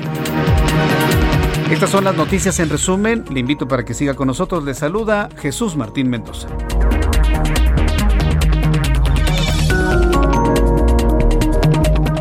Son las 7 con 5, las 19 horas con 5 minutos hora del centro de la República Mexicana. Vamos con nuestros compañeros reporteros urbanos, periodistas especializados en información de ciudad. Vamos con Daniel Magaña. ¿En dónde te ubicas, Daniel? Adelante, te escuchamos. Muy buenas tardes. Noches ya. ¿Qué Jesús Martín? Muy buenas noches. Bueno, pues ya te adelantaba esta situación. Fíjate, se registró ligera llovizna, eh, pues nada de consideración pero bueno, pues sí, se presentó esta situación en algunas calles aquí de la alcaldía de Tlalpan para las personas que avanzan las dimensiones del Estadio Azteca y se trasladan hacia la calzada Coxpa. Lo de carga vehicular, fíjate que pues sí, también la mayoría de la actividad comercial en toda esta zona, bueno, pues sobre todo los giros mercantiles establecidos, pues están cerrados, esto pues genera que no haya conflictos vehiculares para trasladarse a través de esta vía en dirección hacia la zona de División del Norte, o bien más adelante las personas que se incorporan hacia la avenida Canal de Miramontes. El reporte Jesús Martín. Muy. Gracias, muy buenas noches. Vamos con nuestro compañero Gerardo Galicia. ¿En dónde te ubicas, Gerardo? Adelante justo en la alcaldía de Zapalapa, Jesús Martín, donde hace algunos momentos la alcaldesa eh, inauguró la primera pista de hielo permanente. Sin embargo, eh, aclaró Jesús Martín que no se trata de una pista navideña, es una pista que va a permanecer cerrada eh, debido al semáforo epidemiológico y será utilizada para entrenar jóvenes que gustan del hockey y patinaje artístico. También se van a realizar en este en esta pista de hielo permanente eventos virtuales precisamente para eh, que las personas se queden en casa y puedan seguir esta serie de exhibiciones a través de internet y esto esto se acaba de realizar justo en el Deportivo Francisco Madero que se ubica en la Avenida Telecomunicaciones muy cerca ya de lo que es el SSH Oriente. Acaba de culminar este evento que prácticamente fue a puerta cerrada, sin embargo, eh, cuando el semáforo epidemiológico lo permita, los jóvenes podrán ya practicar hockey en Iztapalapa de manera gratuita. Comienza a llover en este perímetro, si van a circular en los alrededores, hay que hacerlo con mucha precaución. Y por lo pronto, Jesús Martín, el reporte. Muchas gracias por la información, Gerardo. Hasta luego. Hasta luego, que te vaya muy bien. Bueno, tuvimos ya a nuestro compañero Daniel Magaña, a Gerardo, en un ratito más con Augusto Atempa. Tenemos a nuestros reporteros, tenemos a nuestros reporteros en el Aeropuerto Internacional de la Ciudad de México. Y la idea de tenerlos al pendiente en el Aeropuerto Internacional de la Ciudad de México es saber cuál va a ser el protocolo de vuelos que lleguen de cualquier parte del Reino Unido. Hasta este momento no se ha impedido el aterrizaje de ningún vuelo. Vaya, no sucedió en la primera etapa. Quiero decirle, no sucedió en la primera etapa de confinamiento. Y estoy hablando de las decisiones que tuvieron que tomarse allá por el mes de marzo. Si no ocurrió en el mes de marzo, yo le digo con toda franqueza, yo dudo que ocurra en esta ocasión. Dudo que ocurra porque porque imagínense cerrar, empezar con el, protocolo de cierre de aeropuertos. Si cerramos las llegadas de Reino Unido, entonces cerremos las llegadas de toda Europa, porque el problema de la nueva cepa está no nada más en el Reino Unido, sino en toda Europa. Ahora bien, aquí quiero detenerme en este asunto porque me parece que es muy importante que usted lo sepa. El día de hoy, tuve la oportunidad en el Heraldo Televisión. Alguien me decía que si no estoy en el Heraldo Televisión, sí, hoy estuve en el Heraldo Televisión a las 2 de la tarde por el canal 10.1 de su televisión en todo lo que es el Valle de México. Y conforme avancen los meses del año que entra, Dios mediante, vamos a estar en diferentes canales de televisión en otras partes del país. Esté usted muy pendiente.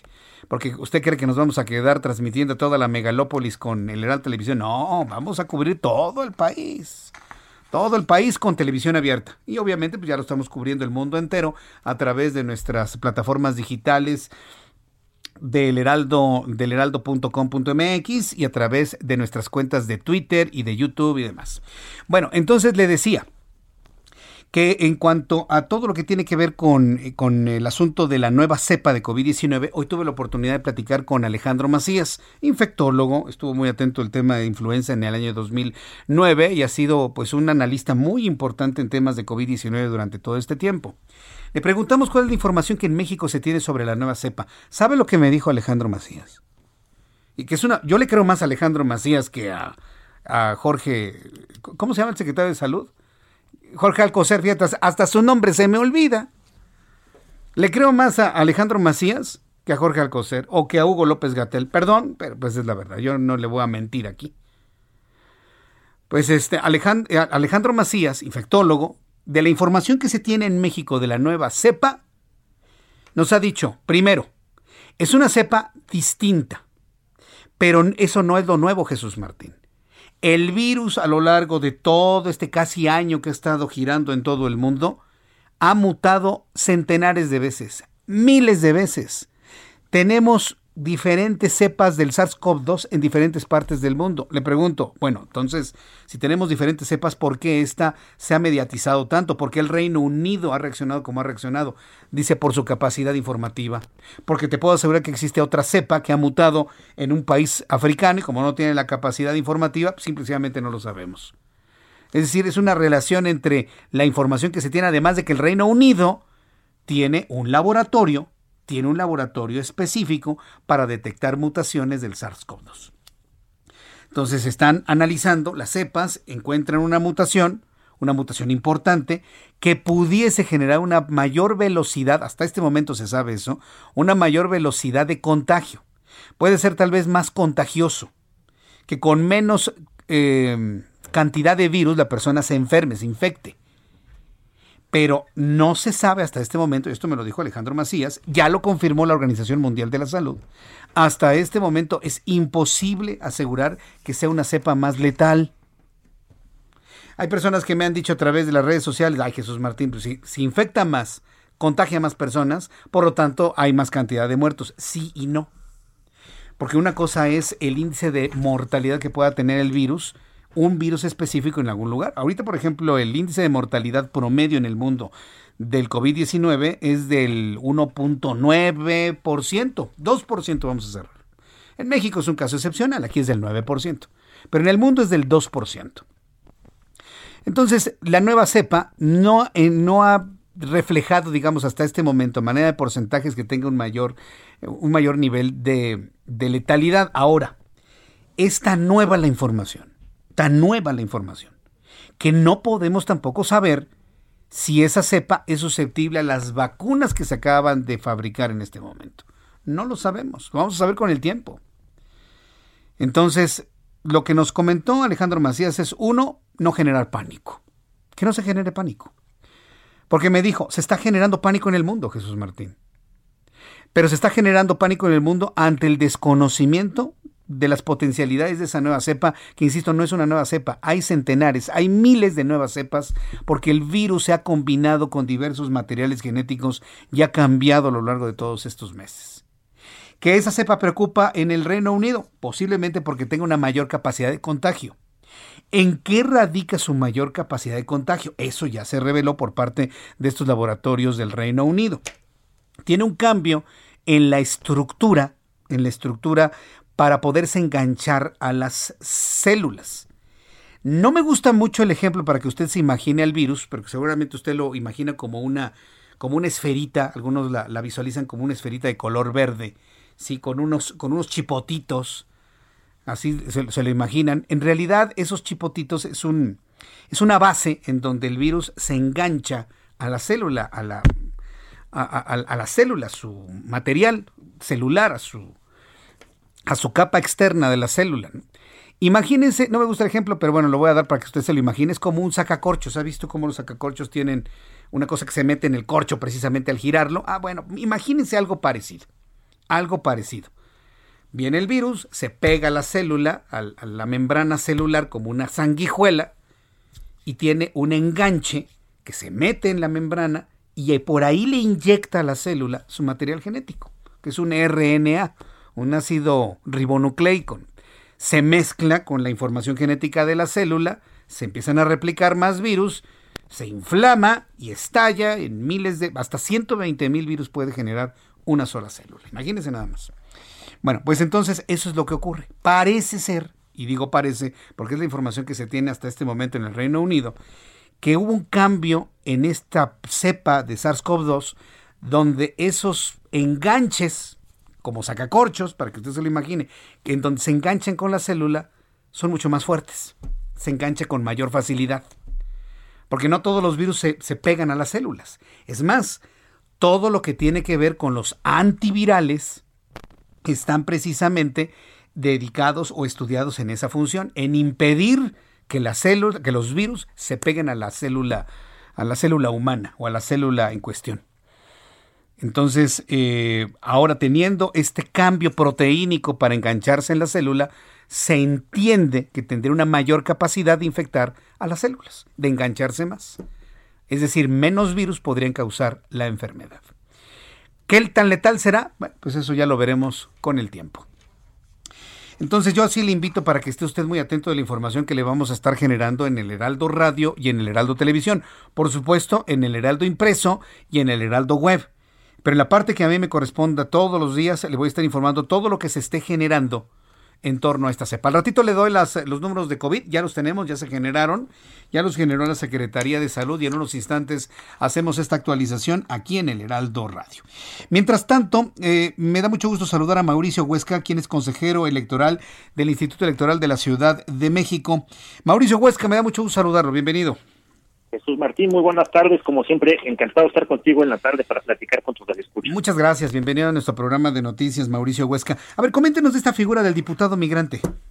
Claro que sí, Jesús Martín. Pues bueno, es una, una figura que precisamente da la posibilidad de que a todas las y los migrantes que residen fuera de la Ciudad de México, desde luego oriundos de la Ciudad de México, lo que nosotros le llamamos chilangos y chilangas, puedan tener una representación en el Congreso Capitalino, Jesús Martín. Esto es totalmente novedoso en el sistema electoral mexicano, que una persona eh, que viene pues destacadamente desde luego de Estados Unidos, pueda integrar un Congreso en la Ciudad de México, una de las 66 curules, ¿para qué? Para representar la voz de todas y todos los connacionales que se encuentran radicando fuera del país, para traer sus políticas este, de temas de salud, temas de educación, de inversión, retorno seguro, traer una agenda parlamentaria exprofeso para, la, para ayudar y mejorar las condiciones de las y los connacionales en Estados Unidos y en el resto del mundo, desde luego. ¿Hasta, hasta cuántos, eh, cuántos podría haber, Mauricio Huesca? En esta ocasión solamente va a haber posibilidad de integrar una sola curul, es este, una, una sola diputación, pero es muy importante que, que sepan que la diputación va a ser propuesta por personas migrantes y tiene que tener esta orientación de dos años y votada única y exclusivamente por las personas que radican en el extranjero. Es decir, nosotros y nosotros que aquí en la Ciudad de México, tendremos desde luego esta diputación aquí en México, en la Ciudad de México, pero no podremos votar por ella y o por él. Bien, ahora, eh, eh, eh, este, ¿cuál es el objetivo al tiempo de, una figura como esta? Y sobre todo ahora cuando parece ser que van a cambiar las relaciones entre México y los Estados Unidos. Pues una, el propósito de estas figuras es reconocerles el derecho a la comunidad migrante que se encuentra radicando fuera, que muchos años se han sentido relegadas, olvidadas y sin que se les tome en consideración para efecto de las políticas públicas y pues sienten un agravio de que ellos y ellas mandan remesas importantes a nuestro país y nunca tienen posibilidad de tener injerencia directa en la toma de decisiones, pues precisamente esto, pues esto es, es, es tomarles eh, pues un poco del reconocimiento de todo el esfuerzo y la lucha social que han hecho fuera de México y pues darles este reconocimiento para que puedan tener una voz eh, pues que les que, a través de la cual puedan ser escuchadas escuchados este poder tener eh, canalizadas sus demandas y de esta manera pues tener la posibilidad de crear leyes incluso me, me, suena interesante, ¿no? Que alguien que no está en México, que está en otro país, evidentemente trabajando y enviando dinero en nuestro país, eh, tenga el interés de que su voz sea escuchada para generar algunos cambios. ¿Cómo, han llegado ustedes a la conclusión de que sí es un interés verdadero de quienes están en los Estados Unidos, de los mexicanos en Estados Unidos? Mira, Jesús, cada, vez se ha ido más como más eh, paulatinamente más increciendo la, la posibilidad de participación política. Eh, nuestro, digamos, catalizador que tenemos o mediciones, la forma en que han estado participando en procesos selectivos en otros eh, procesos. Esta, esta vez será su tercera ocasión que pueden participar desde el extranjero. La primera vez que ah, el derecho era nuevo en 2012, pues votaron muy pocos, votaron cerca de 7.500 personas.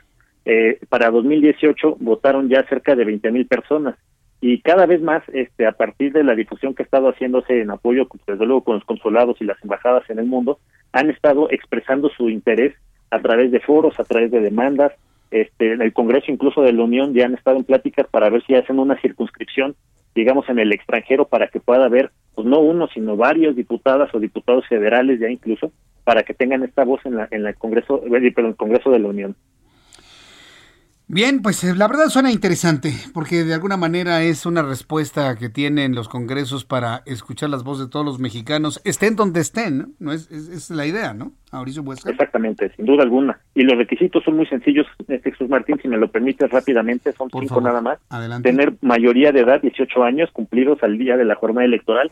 Tener dos años radicando fuera del país. Estos dos años se computan a partir del día de la jornada electoral, que es el próximo 6 de junio el tercer requisito es contar con una credencial para votar, que hoy por hoy y ya desde hace tres años, más de tres años ya se puede tramitar desde el extranjero. El cuarto es ser postulado a través de una de, una, de un partido político, de tal suerte que solamente a través de 11 candidaturas van a poder llegar este estas estas figuras de diputación migrante. Eso es interesante. No no puede haber una candidatura ciudadana. Hoy por hoy no. Hoy por hoy solamente está restringido a partidos políticos. Sí, lo, lo, pregunto porque hay el, interés, ¿no? De, que finalmente se ciudadanicen muchos puestos de elección popular. Ese, esa es una de las grandes demandas que han tenido en los acercamientos que hemos tenido con ellas y con ellos, que ellos ya tienen liderazgos reconocidos por otros tipos de situaciones y no les encanta la idea de que sea a través de la figura de, de, partidos políticos, pero dado el sistema constitucional que tenemos, no permite todavía que podamos avanzar hacia una figura de diputación por candidato independiente. Bien, pues eh, la verdad me dio mucho gusto el saludarlo, Mauricio Huesca, consejero electoral del Instituto Electoral de la Ciudad de México. La verdad estoy muy pendiente de cómo se realice todo este procedimiento para irlo comentando con el público que escucha el Heraldo Radio y agradezco mucho estos minutos de conversación. Nosotros agradecemos el espacio, como siempre, querido Jesús Martín, y un fuerte saludo a todas y todos los radioescuchas del Heraldo. Fuerte abrazo, gracias. Gracias, hasta pronto. Hasta pronto, que le vaya muy bien. Es Mauricio Huesca, consejero electoral del Instituto Electoral de la Ciudad de México. Y bien interesante ahora que eh, una de las noticias más comentadas es este diálogo o este intercambio de opiniones entre el presidente mexicano y el próximo presidente de los Estados Unidos. Me parece interesante que exista pues una figura que pueda de alguna manera establecer este contacto eh, vamos a decirlo así, legislativo político entre quienes trabajan en los Estados Unidos y envían su dinero a nuestro país. Son las 7.21, las 7.21, tiempo del centro de México. Tengo datos de COVID de una vez, ¿no? Antes de que se nos queden, porque luego de repente se nos quedan los datos de COVID. Le invito para que me siga a través de nuestra cuenta de YouTube en el canal Jesús Martín MX, para quien me está escuchando en la radio, en cualquiera de todas las frecuencias en toda la República Mexicana del Heraldo Radio eh, quiero decirle que también estamos en YouTube porque ahí tengo el chat en donde usted me puede enviar comentarios, preguntas, lo que usted me guste comentar.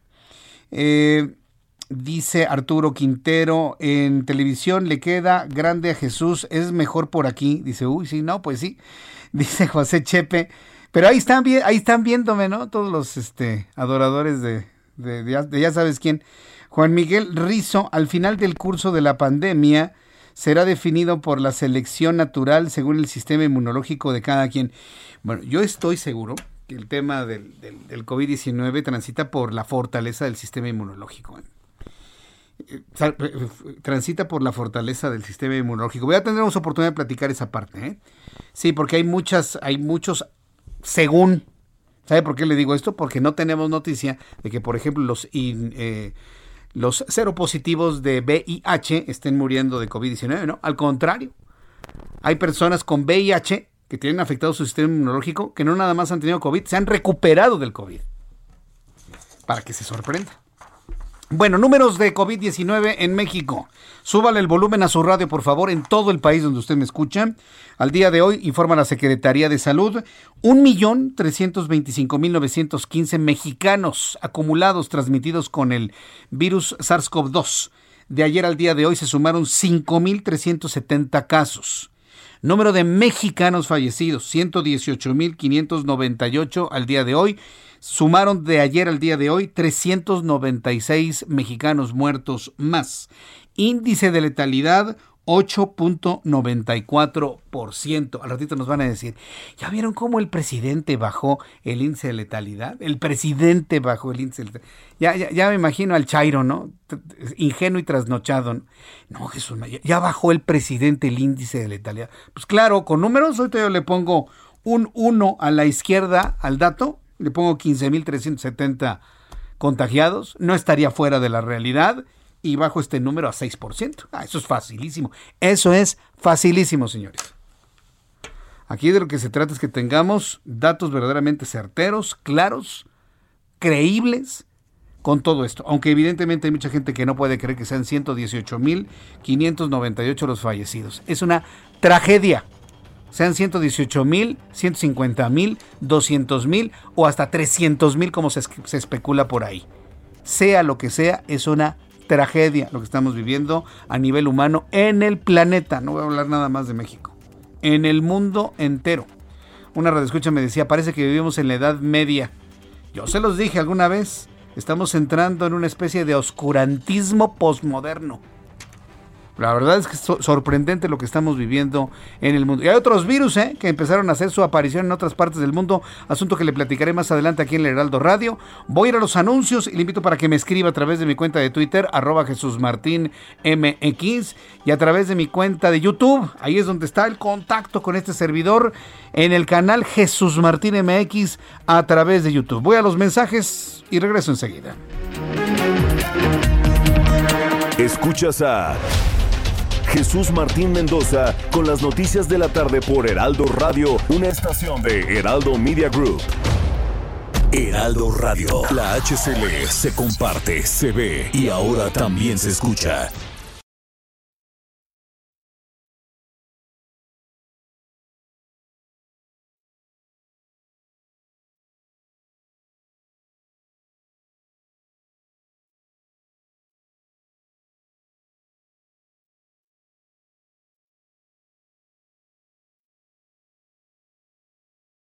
Heraldo Radio. La HCL se comparte, se ve y ahora también se escucha. Escucha las noticias de la tarde con Jesús Martín Mendoza. Regresamos.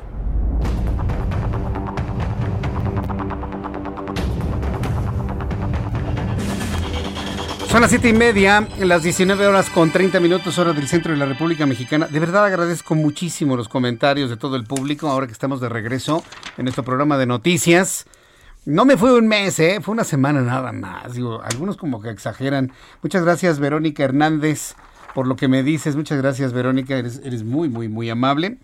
Eh, eh quiero enviar saludos a... A ver, súbale el volumen a su radio. Gabriela Santillán, súbale el volumen a tu radio para que en toda la oficina lo escuchen. Y de esta manera todos tus compañeros sintonicen el Heraldo Radio y sean nuestros nuevos radioescuchas. Saludos para Gabriela Santillán un saludo en toda la radio, como me dice, y a nivel nacional. Bueno, saludos desde aquí. Gracias por seguir tan puntualmente nuestro programa de noticias. Eres muy amable y tus comentarios también. Y para sus compañeros de trabajo, Ya saben qué programa sintonizar a partir de las 6 de la tarde y de las 6 a las 8. Muchas gracias, Gabriela Santillán. Saludos para el señor José Domingo. Dice que nos escucha todos los días. Nos envió un mensaje su hijo. Desde aquí, don José Domingo, fuerte abrazo. Lucas Kaufman, muchas gracias también por saludarnos. Lorenzo Rodríguez desde Houston. Gracias, Lorenzo. Ya estaremos transmitiendo en Houston, ¿eh? Estaremos próximamente transmitiendo nuestro programa de noticias en Houston a través del 91.1 de FM. Estén muy pendientes, muy pendientes de este anuncio ya de manera oficial para que puedan escuchar los mejores programas de noticias desde México en toda la comunidad de habla hispana en Houston, Texas. Son las 7.31, las 7.31 horas del centro de la República Mexicana. En la línea telefónica, como todos los lunes, me da mucho gusto saludar a Gerardo Rodríguez, colaborador del Heraldo Radio, especialista en seguridad nacional, columnista del Heraldo de México. Estimado Gerardo, bienvenido. Gusto en saludarte. Muy buenas noches. Muy buenas noches, Jesús Martín. Y si me lo permites, el día de hoy hablaremos de un tema que has abordado durante todo tu programa, que es el tema de la relación México-Estados Unidos con este carisma que le diste del voto de los chilangos en eh, fuera de nuestro país y el tema de la importancia de los mexicanos fuera de nuestras fronteras, si te parece. Me parece muy bien. Adelante, Gerardo. Y esto en el marco de la carta eh, que supimos por Twitter de la conversación del presidente eh, López Obrador y el presidente Biden, eh, plática que tuvieron este fin de semana en Yucatán, y al, al, leer el comunicado en español, que lanzó también el tweet en español, la cuenta de la transición de Joe Biden, me queda muy claro, como tú bien dices, entre México y Estados Unidos hay intereses y lo que quiere Joe Biden es afianzar su voto hispano. Gracias al voto afroamericano, en primer lugar, y después el voto latino, Joe Biden ganó los votos suficientes para arrebatarle la presidencia a Donald Trump. El comunicado, eh, si, tú ves la línea de tiempo del tweet, del tweet del gobierno de transición de Joe Biden, lanza más o menos unos 20 tweets por día y el único en español fue sobre la llamada con el presidente López Obrador. El tema central, por supuesto, estrechar la cooperación, pero también el tema de la migración y que el problema que tiene México y Estados Unidos se llama Centroamérica, Guatemala, Honduras y El Salvador. Una migración desordenada, ilegal, que ellos, que, que en el comunicado aseguran, se requiere recursos. Ningún programa de atención a la migración en Centroamérica y al desarrollo de Centroamérica ha sido exitoso. Se han invertido miles de millones de dólares en el desarrollo de Centroamérica y, se, y, se, y se han desperdiciado y no han evitado la migración que hay ahorita. Un último dato, eh, Jesús Martín. Para el año 2045, la población de origen hispana será la primera minoría en Estados Unidos con 111 millones de personas. De eso aproximadamente el 70% serán de origen mexicano. Es decir, uno de cada tres mexicanos antes de que termine la mitad de este siglo vivirán en Estados Unidos. De ese tamaño es el poder de los mexicanos en Estados Unidos en este siglo. Vaya, pues sí, sí, sí es una, sí, es un poder nada despreciable, ¿no? Una, una, presencia importante. ¿Me repites el dato de cuánto, de cuántos estamos hablando allá? 111 millones de hispanos. Wow. Para el año 2045. No, pues la tercera parte de los Estados Unidos. Eso, eso, más o menos va a ser eh, cercano a un 20, más o menos un 24% de la población mm. de los Estados Unidos. Ya para ese año, Jesús Martín, eh, los Estados Unidos saben que los blancos dejarán de ser la, la mayoría en ese país. Entonces, eh, México tiene que estrechar sus relaciones con su comunidad en Estados Unidos. Tenemos que apostarle a tener una comunidad que defienda sus derechos y que siga queriendo estar atada a los intereses del país. Jesús Martín, México no podría pasar una peor Navidad si no fuera por las remesas que enviaron de manera masiva nuestros paisanos. Una hipótesis, no tengo los datos a la mano. Probablemente sabiendo que no iban a poder venir en su Navidad aquí con el programa paisano, regresar con, con una troca, eh, con, sus dolaritos a sus comunidades, decidieron adelantar eh, sus remesas a, a sus familias para este fin de año, Jesús Martín. Sí, eh, recordando inclusive algunas de las cifras que se manejan de remesas para este año cercano o inclusive podría rebasar los 40 mil millones de dólares. Una cifra verdaderamente histórica en tiempos de pandemia, Gerardo. A mí, a mí la cifra de 40 mil millones me recuerda al año 1995.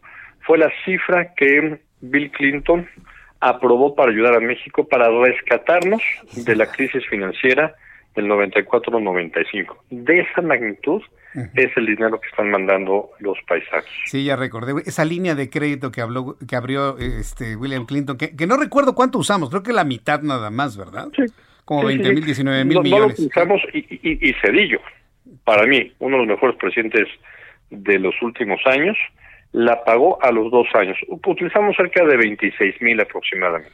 Sí, sí, fíjate ahora que mencionas eso, no podría estar más de acuerdo contigo sobre el papel de un Ernesto Cedillo al frente de la presidencia de este país. Y cuando los mencionas a ellos y a otros, no sabes cómo los extraño, mi querido Gerardo. No sabes cómo los extraño. bueno, mira, y, y fíjate, algo simbólico, la, la, la, llamada de Biden y de López Obrador fue en Yucatán, sí. esa tierra que dio origen a la iniciativa Mérida, la cooperación entre México y Estados Unidos. Uh -huh a fin de cuentas tan parecido a Vicente Fox. Bueno, pues Gerardo, yo te agradezco mucho el que nos hayas compartido esto y además te leemos el día de hoy con tu agenda de riesgos para el año 2021, que también me pareció muy interesante lo que escribiste hoy en el Heraldo de México. Y si, me permites, ahora en estos días de asueto podemos platicar de esto próximamente. Correcto, claro que sí, así lo haremos, Gerardo. Te envío un fuerte abrazo y muchas gracias. Buenas noches, Gerardo. Buenas noches. Hasta luego, que te vaya muy bien. Es eh, Gerardo Rodríguez, nuestro columnista del Heraldo de México, experto en seguridad. Lo invito para que lo lea hoy en la página 8 de nuestro Heraldo de México, en su cuarto de guerra, Agenda de Riesgos México 2021. Vale mucho la pena leerlo. Si no lo leyó con el cafecito de la mañana o al mediodía en, en, el almuerzo, bueno, se vale que lo lea en la cena, ¿sí? para, para irse bien informado a la cama a descansar el día de hoy. Vamos con nuestro compañero Augusto Atempa. Él se encuentra en el Aeropuerto Internacional de la Ciudad de México.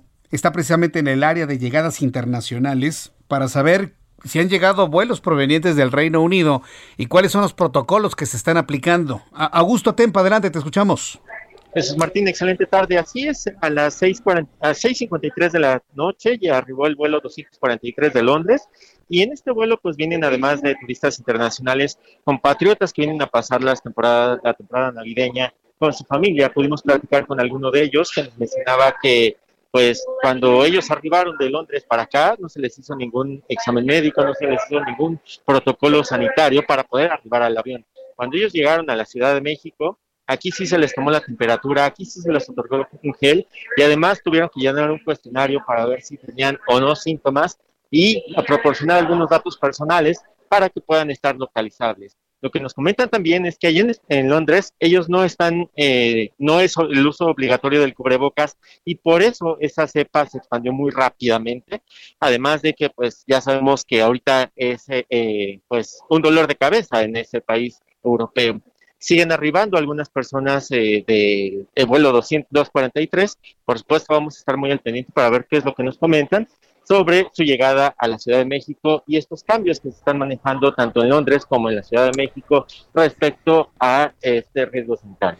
A ver, ¿en qué, en qué vuelo, de qué vuelo me estás hablando? Este, ¿En qué vuelo? Dices 243, pero ¿de qué aerolínea? La aerolínea es la de, eh, permíteme un momento. ¿Air France? Es, ah, British Airways. Así es, British Airways. Ajá, muy bien, entonces la BA 243. Sí, para saber efectivamente cuál es la, la, la, ruta que realiza, sí, efectivamente aquí, aquí ya lo tengo. Y bueno, pues estaremos muy atentos de más. ¿Cuántos pasajeros llegaron eh, desde allá? ¿Tienes el dato? No tenemos el dato, pero son más de 50 personas las que hasta este momento han salido de la sala 3, E3, de procedentes de este vuelo. Bien, bueno, pues entonces y salieron de Londres rumbo a la Ciudad de México, correcto. Bueno, pues yo te agradezco toda esta información, Augusto Atempa. Seguimos pendientes, Jesús Martín. Hasta luego, que te vaya muy bien. Son las 7.40, las 7.40 horas del centro de la República Mexicana. Bueno, hasta el momento no se le ha impedido, no se le ha impedido estoy buscando precisamente el vuelo. No se le ha impedido a los viajeros desde el Reino Unido entrar a México. ¿eh? A ver, el, a ver, el vuelo es, es el BAW, ¿me dices? BAW 243. British Airways, aquí lo tenemos, sí, efectivamente. Entonces sí, ya es un, es un Londres, México. hoy que es 21, ¿verdad? Hoy es 21, sí, aquí lo tenemos. Pues llegó hace ratito, duración del vuelo 11 con 25. Es un avión, un B789, es un Boeing 789 Dreamliner, el que precisamente llegó hace unos instantes a nuestro país. Aquí tenemos los datos de aeronavegación, ahí tenemos el número del vuelo, ahí tenemos el tipo de aeronave para las personas que me están viendo a través de YouTube en el canal de Jesús Martín MX. Aterrizó a las 6 de la tarde con 44 minutos tiempo del centro de México. Bien, cuando son las 7 con 42 las 7 con 42 horas del centro de la República Mexicana. Quiero informarle que luego de que el presidente de este país ordenó a la Cancillería desclasificar la nota diplomática en la que expresa su descontento por la detención del exsecretario de la Defensa Nacional, Salvador Cienfuegos, que estaba reservada por cinco años, Roberto Velasco, director para América del Norte de la Secretaría de Relaciones Exteriores, dio a conocer la nota diplomática que México envió a Estados Unidos. En el documento fechado el 28 de octubre hace referencia a la información relativa a la detención de Cienfuegos ocurrida el 15 de octubre. Luego manifiesta su profundo extrañamiento por la falta de información sobre la investigación que condujo a su detención y manifiesta su sorpresa de que se hayan soslayado los mecanismos formales de intercambio de información y se suscribe. Bueno, en realidad, mire, no le veo mayor, mayor nota a esto, ya lo habíamos visto, ya lo había dicho el propio secretario de Relaciones Exteriores, Marcelo Ebrard del profundo extrañamiento que se le hizo a los Estados Unidos. La verdad, no, no, no, no, no me. No, considero que sea algo noticiosamente relevante, ¿no? Pero bueno, finalmente se lo consigno porque fue algo de lo interesante que se dijo hoy por la mañana. La titular de la Secretaría de Gobernación, Olga Sánchez Cordero, aseguró que la mayor responsabilidad en los trabajos de seguridad recae en el gobierno sin embargo, llamó a hacer un frente común con todos los niveles de gobierno, ciudadanía, organizaciones de la sociedad civil y académicos para combatir el problema de inseguridad en el país. La funcionaria fue la encargada de clausurar los trabajos del Consejo Nacional de Seguridad Pública, que por primera ocasión se realizó de manera virtual. Destacó que la seguridad ciudadana requiere una actuación transversal, por lo que las políticas educativas, sanitarias, urbanísticas, de bienestar social, entre otras, deben converger para establecer medidas de seguridad públicas efectivas. Mire, lindo el, mensaje de Olga Sánchez Cordero, secretaria de Gobernación, pero secretaria, le faltó algo muy importante. ¿Me, permite? O, se, o, se, nos van a enojar y van a decir, ay, Jesús Martín ya volvió a decir. ¿Se, los puedo decir o se van a enojar? Lo voy a decir. Les faltó promover la denuncia ciudadana para poder cerrar el círculo de la seguridad y que para que efectivamente, como dice Olga Sánchez Cordero, la mayor responsabilidad de los trabajos de seguridad recaiga correctamente en el gobierno, se necesita la denuncia ciudadana. O sea, el, gobierno no persigue muchas cosas de, de, oficio. ¿eh? Se requiere la denuncia ciudadana.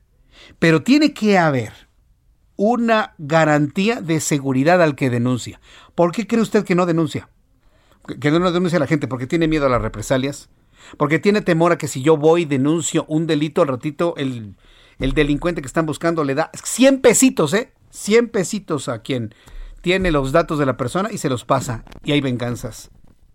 En el momento, sí, es un asunto, yo coincido con la secretaria Olga Sánchez Cordero, que es una, una, gran responsabilidad de los, del gobierno los trabajos de seguridad.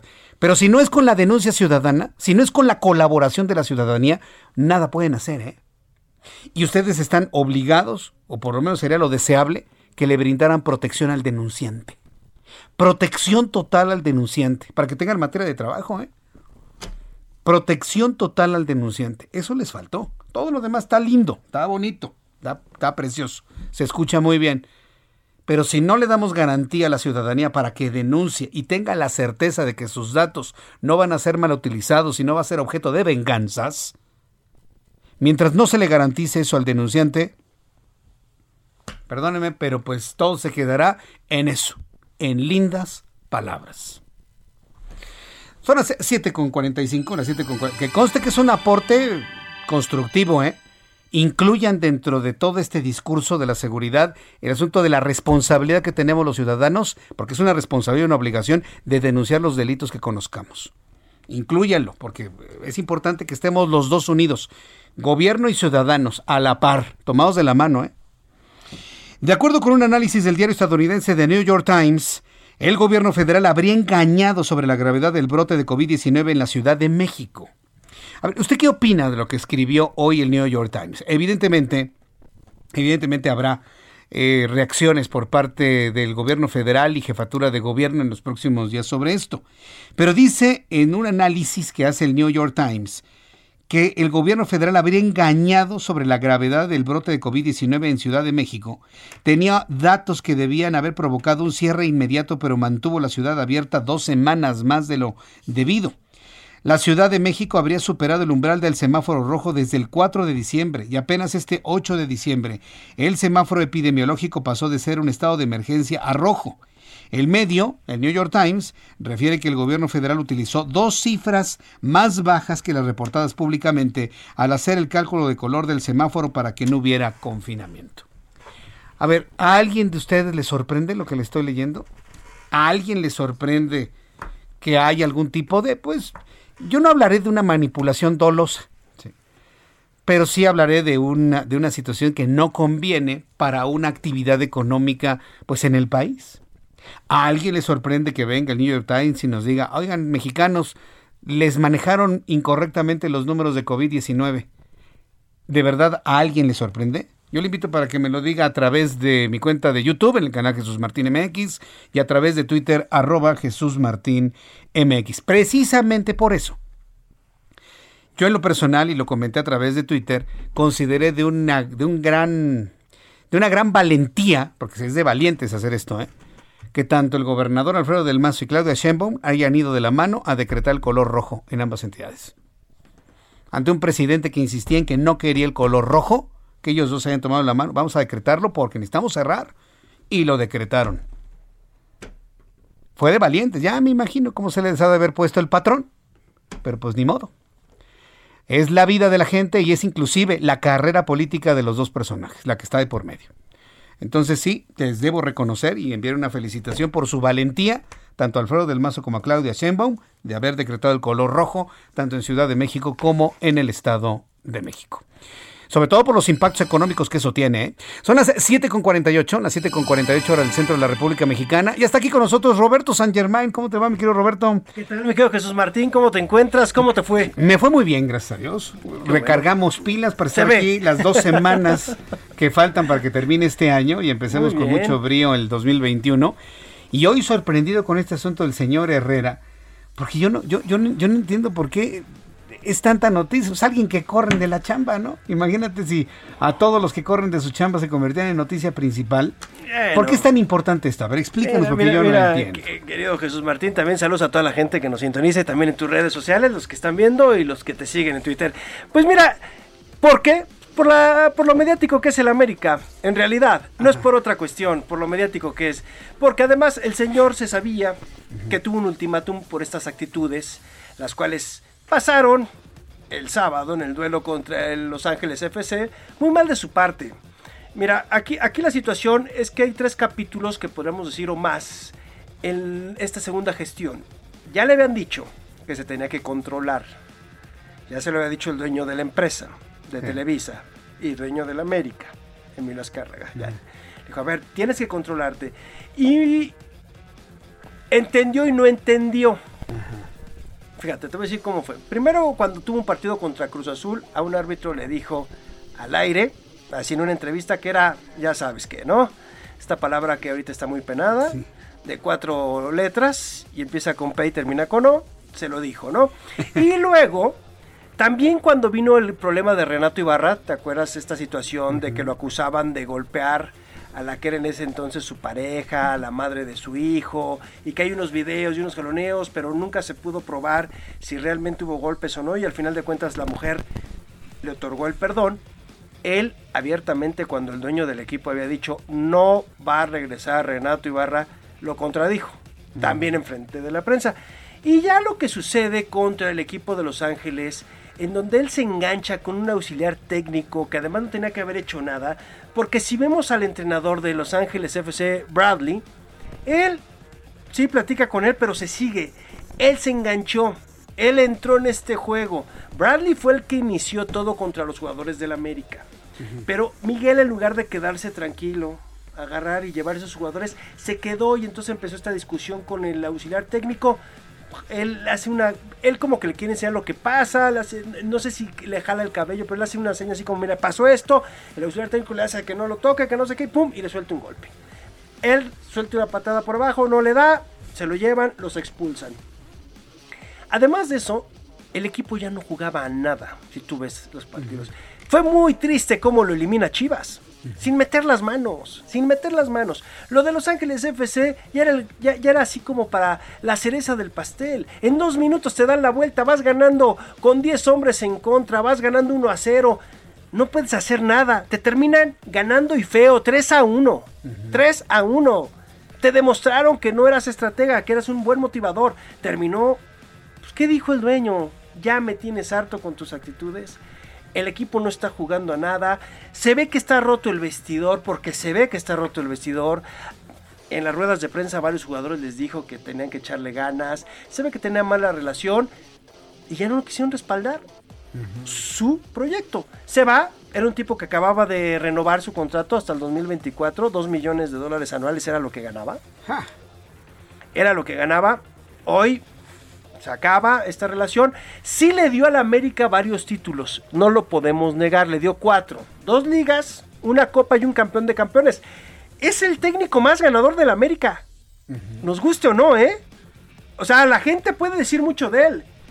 Pero, de verdad, el tipo... se le fue. Te voy a decir una cosa, ¿eh? No se va a quedar sin chamba.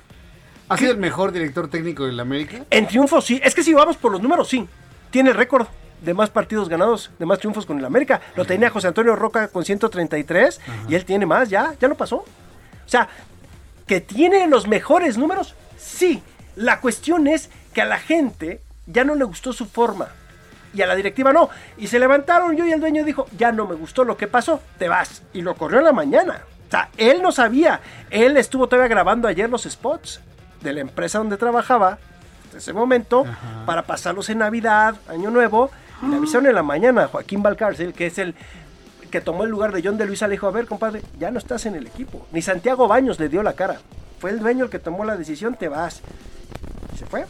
Y hace, me parece que como a las 4 de la tarde fue a Coapa o un poquito antes, ya a terminar, me imagino que papeleo, cómo me vas a finiquitar, que esto, porque tenían, te digo que acababan de renovar el contrato hasta el 2024.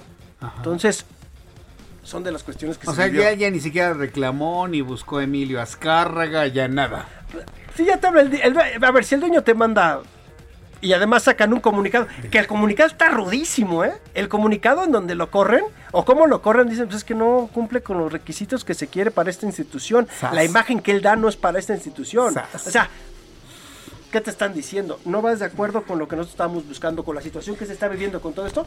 Y pues por eso terminó siendo la noticia del día en el fútbol mexicano, porque además lo mediático de la América te da para eso. Ahora, ¿quién va a ser el entrenador? Bueno, ya están especulando todos. Ajá. ¿A quién van a poner y a quién van a traer? Ya me estaban diciendo que alguien ya había sido elegido. Todavía no, no, hay, ¿no? No, todavía no. Dicen de que varios, pero no, no ha salido nadie todavía. Y que además que cómo va a venir y que si hay algo, ¿no? Pero bueno, eso es lo que está pasando. Por eso Miguel Herrera es tan mediático, mi querido amigo. Por eso es la situación. Gracias, Roberto San. Germain. Nos vemos mañana en punto de las 2 de la tarde en televisión, 6 de la tarde radio. Esto fue Las Noticias de la Tarde con Jesús Martín Mendoza. Heraldo Radio. La HCL se comparte, se ve y ahora también se escucha. Ever catch yourself eating the same flavorless dinner three days in a row? Dreaming of something better? Well, HelloFresh is your guilt free dream come true, baby. It's me, Gigi Palmer. Let's wake up those taste buds with hot, juicy pecan crusted chicken or garlic butter shrimp scampi. Mm. Hello Fresh. Stop dreaming of all the delicious possibilities and dig in at HelloFresh.com. Let's get this dinner party started.